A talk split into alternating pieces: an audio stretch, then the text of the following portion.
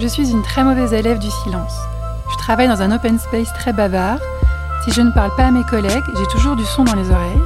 Radio, podcast ou playlist Spotify, l'audio est comme un ami fidèle qui me suivrait partout. Peut-être un peu trop omniprésent cet ami. D'ailleurs, voilà une idée à inventer pour les gens comme moi qui sont clairement angoissés par le silence. Il faudrait créer une appli bien-être qui nous dirait Aujourd'hui, vous n'avez pas passé assez de temps sans bruit. Parce que ça peut paraître un peu banal à rappeler pour les adeptes du no noise, mais le vide sonore comporte ses bienfaits. Les bienfaits qui me parlent personnellement, c'est une augmentation de la créativité, une diminution du stress ou encore un meilleur sommeil. Allez, c'est décidé, je me mets en mode silence. Bon, je dois avouer que ça me fait toujours un peu bizarre de rien écouter du tout, mais apparemment, quelques secondes de silence peuvent avoir un pouvoir fou, et c'est ce qu'on va voir dans cet épisode. Bienvenue dans Tout va bien, un podcast féminin pour adoucir le quotidien. Faut pas tuer les instants de bonheur, Valentine. La vie, c'est comme une boîte de chocolat. On ne sait jamais sur quoi on va tomber. Cet épisode est présenté par Juliane Monin.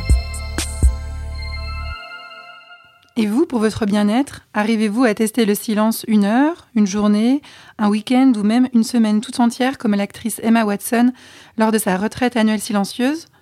Ou au contraire, êtes-vous plutôt ces âmes qui ne supportent pas l'absence de bruit, qui ont peur du vide sonore? Mais au fait, quels sont les bienfaits du silence sur notre corps et sur notre esprit? Dans cet épisode, on discute de ces interrogations avec la psychologue Gabrielle Choumi. Bonjour Gabrielle. Bonjour. Ça remonte à quand, Gabrielle La dernière fois que vous avez utilisé le silence pour vous apaiser, vous recentrer Euh, un moment de silence, j'essaye de m'en accorder un tous les jours, mais je le laisse un peu s'inviter à l'improviste parce que j'aime pas tellement les devoirs de développement personnel. Mais quand il est là, je l'accueille à bras ouverts. Avant d'aller plus loin dans le silence, pouvez-vous nous rappeler l'impact des nuisances sonores sur notre organisme, sur notre cerveau?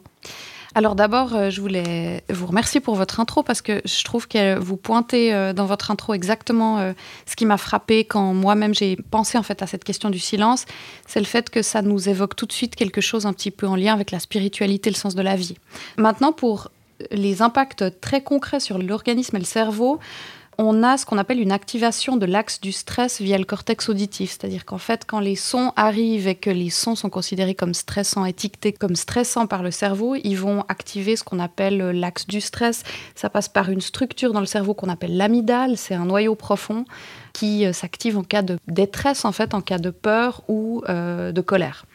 Cette amygdale va elle-même aller activer via les nerfs les glandes cortico-surrénales et celles-ci vont produire du cortisol, qui est l'hormone du stress. Voilà.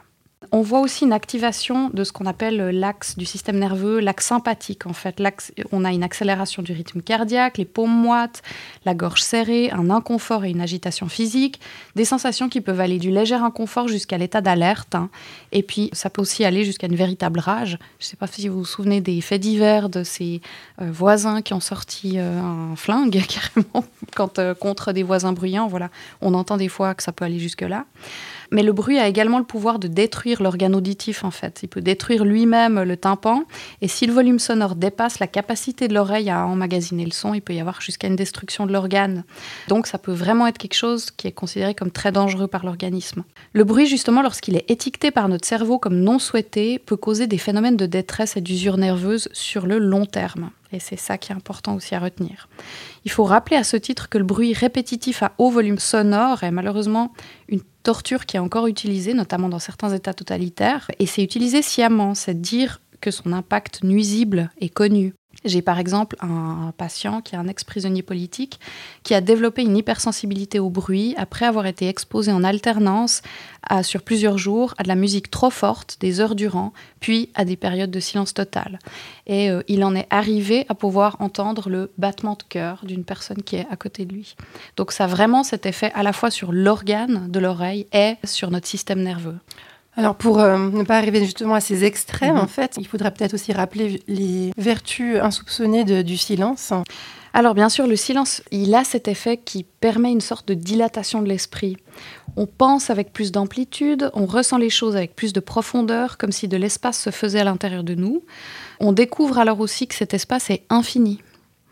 Euh, c'est évidemment le principe de base de la méditation. hein. Voilà un des liens avec justement le côté un peu plus spirituel d'être en silence. Ça a notamment été utilisé par des artistes comme euh, Marina Abramovic dans sa performance au Met The Artist is Present. Je ne sais pas si vous en aviez entendu parler. En fait, elle, euh, s'est assise à une table complètement immobile euh, pendant plusieurs heures, des fois toute la journée, sur une durée, je crois, de trois mois, complètement en silence. Donc c'était une performance évidemment qui était très prenante. Et elle invitait les gens à venir simplement s'asseoir en face d'elle le temps qu'ils voulaient, en silence. Et elle les regardait. Et ils la regardaient. Elle a décrit en fait que par le silence et l'immobilité, elle s'est connectée aux gens qui venaient s'asseoir sans parler en face d'elle, d'une manière bien plus profonde que si elle avait parlé avec eux. Elle a décrit après coup avoir pu sentir les gens sans aucun mot, pouvoir lire dans leur silence ce qu'ils ressentaient, leurs épreuves, leurs souffrances et aussi leur amour. Et elle a beaucoup pleuré avec eux, notamment. Si jamais il y a une très jolie vidéo dans laquelle euh, son ex-amoureux, qu'elle n'a pas vu, je crois, depuis 15 ans, euh, vient s'asseoir en face d'elle, en fait, pendant la performance, sans un mot. Donc je vous laisse imaginer le, le degré d'émotion de ce moment. Est-ce que dans votre pratique quotidienne, vous remarquez aussi des bienfaits du silence? En effet, je remarque que dans nos métiers, on parle beaucoup et c'est parfois épuisant, autant pour le patient que pour le psychothérapeute. Et c'est surtout épuisant au bout de plusieurs séances. Donc on apprend à devoir vraiment prendre soin de soi aussi en tant que thérapeute. Et pour prendre soin des patients, à valoriser les silences autant que les mots. Les silences sont très révélateurs. Il y a parfois plus qui se joue dans le non-dit d'une relation que dans les discussions du quotidien. Je m'occupe beaucoup de personnes en burn-out et j'ai dû apprendre à m'adapter aux difficultés attentionnelles de mes patients. Euh, leur capacité de concentration et d'écoute est sévèrement altérée par le burn-out. Aussi, il a fallu apprendre à aller droit au but avec moins de mots, moins de bruit. Pas par un silence frustrant, hein, comparable à du mutisme, mais un silence engagé, présent, qui consiste juste à pas remplir les vides et à laisser beaucoup plus de place au silence. Une sorte de calme vigilance qui est décrite notamment par les bouddhistes. hein. Dans ces instants, on remarque que l'émotion se déploie, le secret peut se révéler, alors qu'au sein de la conversation, il se cachait derrière les mots. Ce qui est frappant aussi, c'est que ça permet de devenir plus attentif au non-verbal. Et le non-verbal, on le sait, forme une part essentielle de la communication, beaucoup plus importante en fait que les mots. Le silence permet aussi de marquer l'importance des mots qui viennent d'être dits. Rester en silence, c'est aussi dire à l'autre Tu as toute mon attention, je te regarde et je t'écoute. Et j'ai remarqué que c'est parfois bien plus thérapeutique d'être réellement présent à ce que dit la personne en face que de lui proposer mille outils et astuces qu'il a en général même pas demandé. Avez-vous connaissance de certains lieux où pratiquer en Suisse une, retraite dans le silence? Alors il y en a beaucoup maintenant. hein. C'est très souvent lié à la pratique du yoga. Et les lieux que moi je recommande en général pour ça, c'est tout simplement les lieux de méditation vipassana. On doit commencer. Alors pour le vipassana, c'est un petit peu particulier, c'est-à-dire qu'on ne paye pas son séjour. Il y a des lieux de retraite, il y en a notamment en Suisse. On les trouve, ils sont très documentés, donc on les trouve facilement sur Internet. Mais il y a cette spécificité qu'en fait, on doit commencer par une retraite de 10 jours complets. Ça peut sembler un petit peu intimidant aux premiers abords. On aurait plutôt tendance à se dire que c'est contre-intuitif, qu'on veut plutôt commencer par moins de temps. Mais la pratique vipassana a tendance à proposer ça parce que c'est vraiment euh, le but, c'est vraiment d'aller au bout de l'expérience. J'ai pas mal d'amis et de connaissances qui ont pratiqué ces retraites, qui disent que c'est hyper dur les trois premiers jours, mais qu'après, les bienfaits sont incroyables. Là, on vient d'évoquer la pratique du silence comme une sorte de méditation. euh, je crois que vous voulez nous parler du silence à tester en société. Comment procéder et pourquoi est-ce nécessaire de l'expérimenter plus souvent, peut-être dans notre vie privée aussi? Parce qu'il me semble que la seule manière d'écouter réellement l'autre, c'est de s'écouter soi-même. Seulement le silence révèle tellement de ce qu'on masque qu'on a tendance à craindre qu'il nous trahisse. Alors on le comble, on le remplit.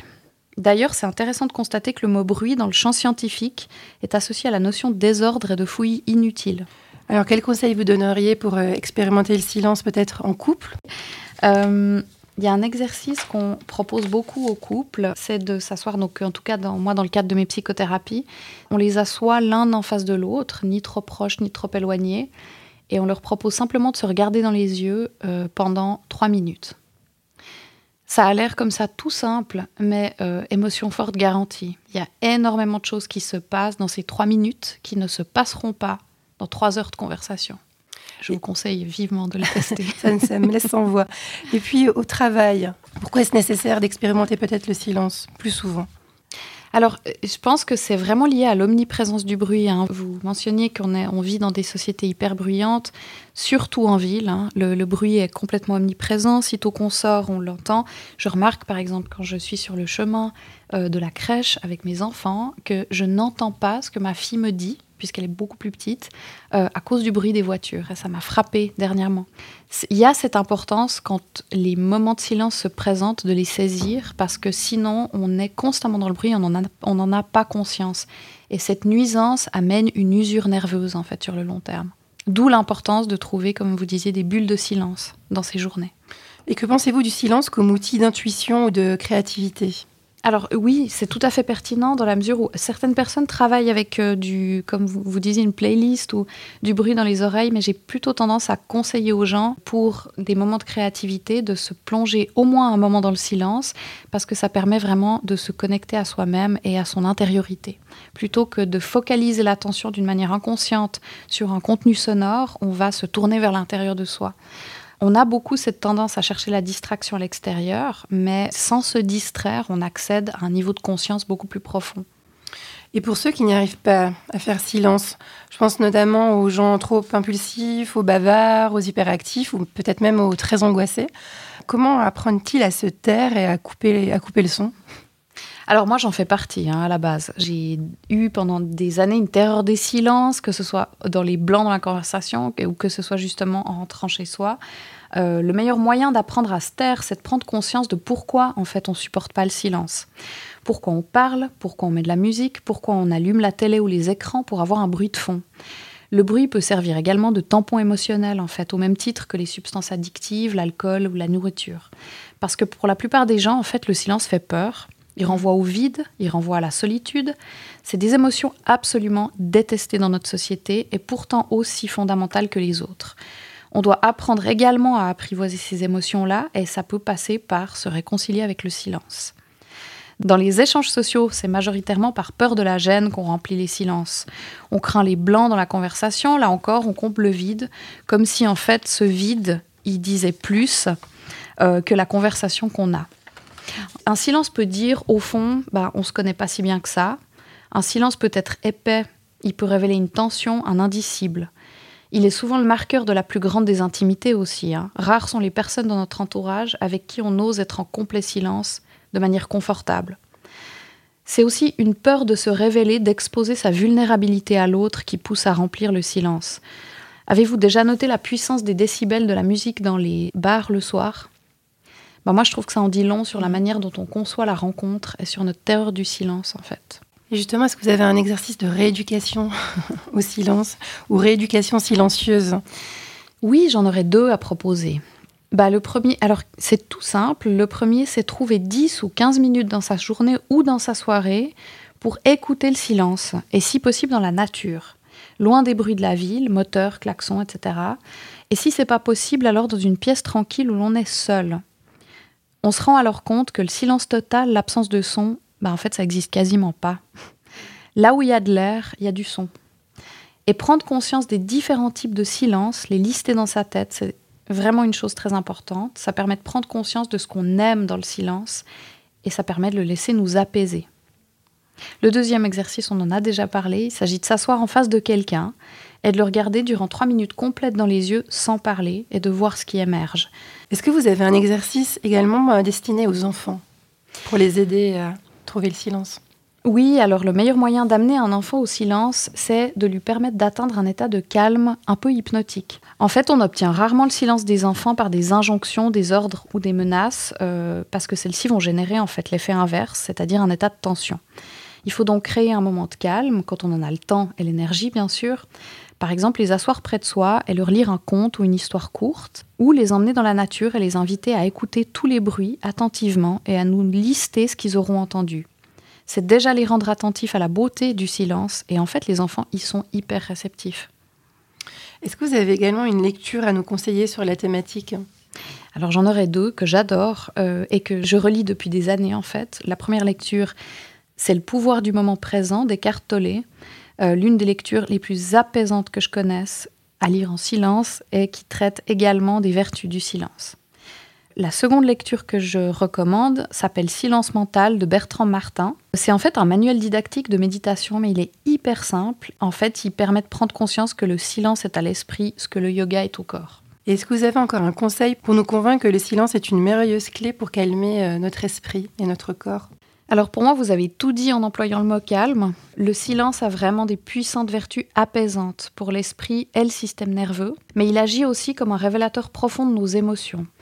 Un peu comme la surface d'un lac, lorsqu'elle est entièrement immobile, peut devenir un miroir. C'est un étape qui permet la découverte de soi et de notre nature profonde.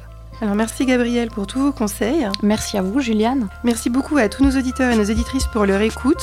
On espère que cet épisode vous aura apporté un peu de calme et de sérénité et qu'il vous aura donné envie de tester le silence et ses bienfaits.